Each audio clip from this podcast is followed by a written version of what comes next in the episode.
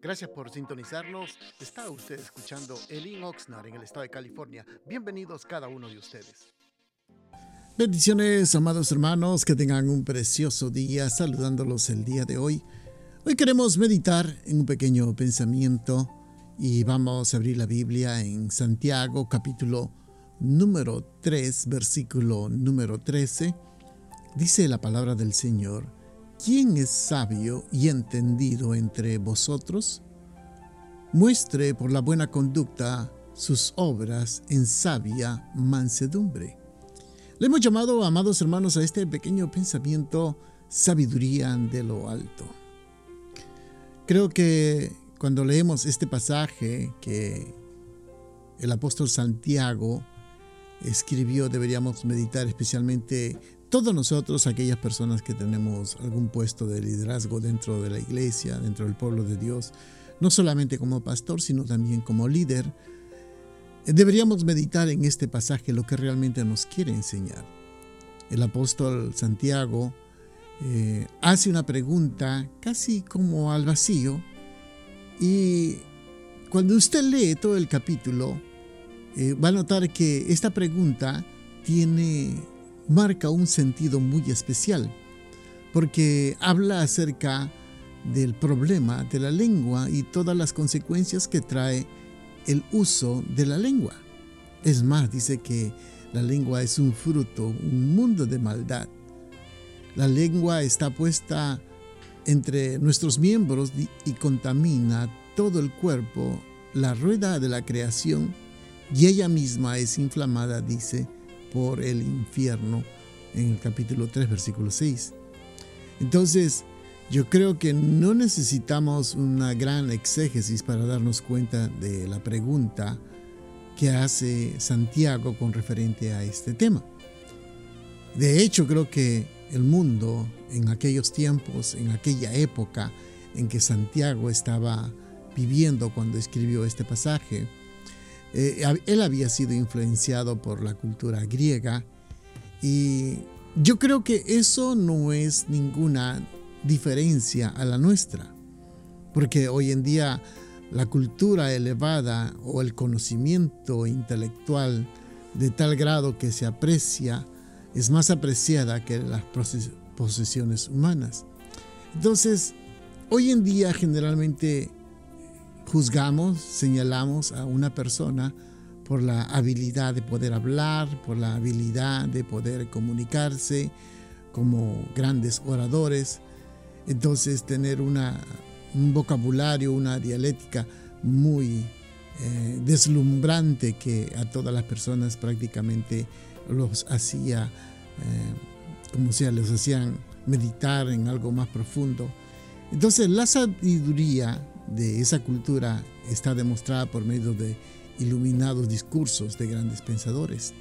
Hoy en día con los avances tecnológicos, hoy gran cantidad de personas se alimentan por los medios digitales, por los medios de las páginas sociales.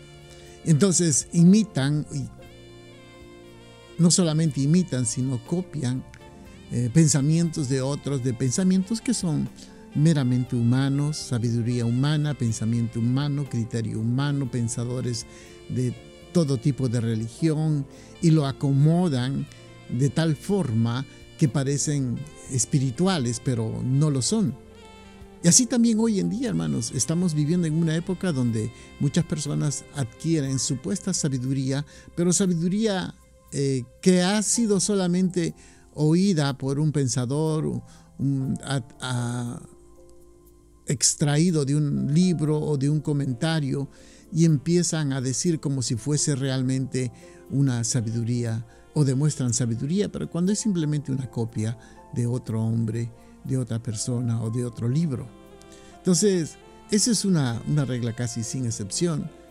Y parece ser que nosotros también, hermanos, eh, parece ser que se busca hombres y mujeres que poseen grandes conocimientos intelectuales, para ciertas materias para poder enseñar, enseñar eso, cualquier materia que uno quiere eh, llevarlo. Ah, inclusive muchos de nosotros caemos en la trampa de que porque tiene buena labia, buena habilidad para poder dar un mensaje o traer una, un pensamiento. Creemos que esa es la, la forma correcta. Y en la iglesia frecuentemente hemos sido muchas veces testigos de discusiones con personas que tratan de, de influir en la dirección de la iglesia o temas de doctrina y sacan pensamientos, ideas. Hoy en día, hermano, eh, es una pena ver que hay hombres y mujeres que tratan de educarse a través de YouTube, eh, educarse a través de otros pensadores y sacan, por ejemplo, yo estaba oyendo a una persona que decía, mire todos los errores que tiene esta Biblia a comparación de una Biblia, de otra versión, de otra versión, de otra versión. Y uno se pregunta, ¿y de dónde sacó esa, esos errores? ¿De dónde los sacó? Y yo les aseguro, eh, casi seguro, que eso lo sacó de una de las páginas sociales, no sé cuál, pero una de ellas probablemente, porque no creo que haya leído toda la Biblia y hacer una comparación entre todas las versiones de la Biblia. Entonces, casi la gran mayoría de personas estamos siendo alimentados por los medios sociales, ya no por la sabiduría de Dios. Porque pensamos que con la elocuencia, con la facilidad de palabras, con los argumentos que tenemos, que estamos demostrando nuestra verdadera sabiduría, cuando es una sabiduría hueca o es una sabiduría vacía, es una sabiduría, hermanos, que, que viene no de Dios, porque Santiago habla y señala que nosotros, que esta mal llamada sabiduría no es la que vale en el reino de los cielos. Entonces, nosotros tenemos que entender cuál es la fuente de la sabiduría que todos nosotros decimos tener. Hoy argumentamos con personas que dicen ser sabios, pero cuando preguntamos de dónde viene esa sabiduría, usted puede notar, hermano, que es simplemente sabiduría humana, oída, repetida, porque no es sabiduría del cielo, porque eh, estos principios contradicen sus conductas, contradicen sus valores, contradicen su forma de actuar. Porque realmente una persona sabia, que viene con, viene la palabra, eh, una sabiduría bíblica, por decirlo así, o que viene de Dios, es aquella que se ve en los hechos, no solo en las palabras.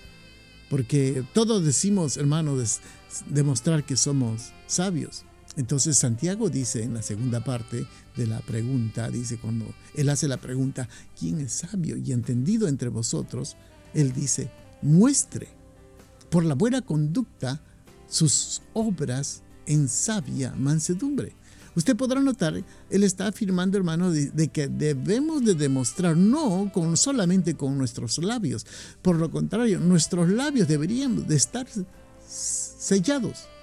Deberíamos ser escasos en palabras y mucho más en hechos. Eso muestra la sabiduría.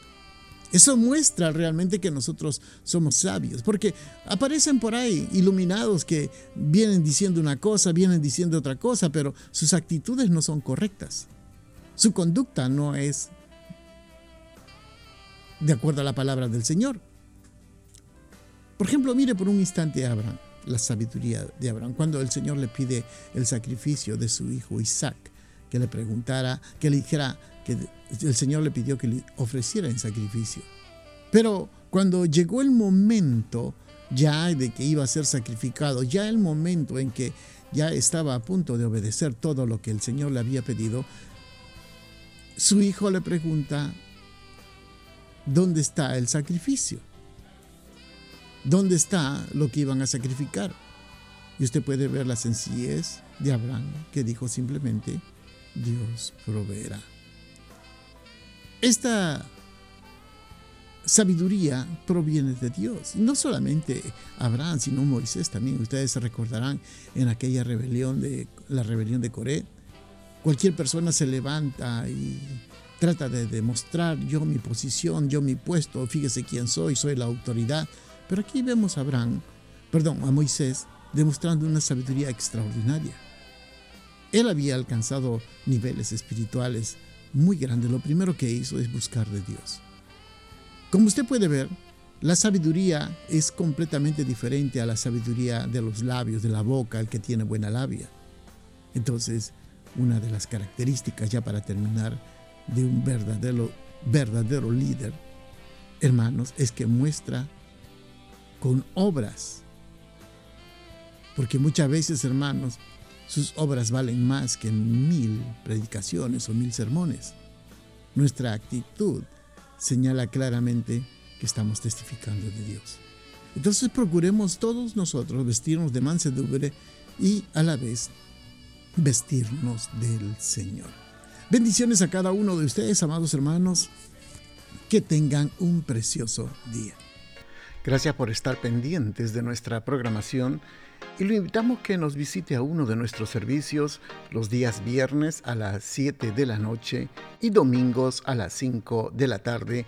La dirección de nuestro local está ubicado en el 555 al sur de la calle A en la ciudad de Oxnard, en el corazón de Oxnard, y será un placer poder saludarlo. Y también le pedimos de que si usted puede seguirnos de nuestras actividades en Facebook o Instagram, bajo el Oxnard será una bendición y para mayor información puede usted llamarnos al área 805-991-6030. Bendiciones.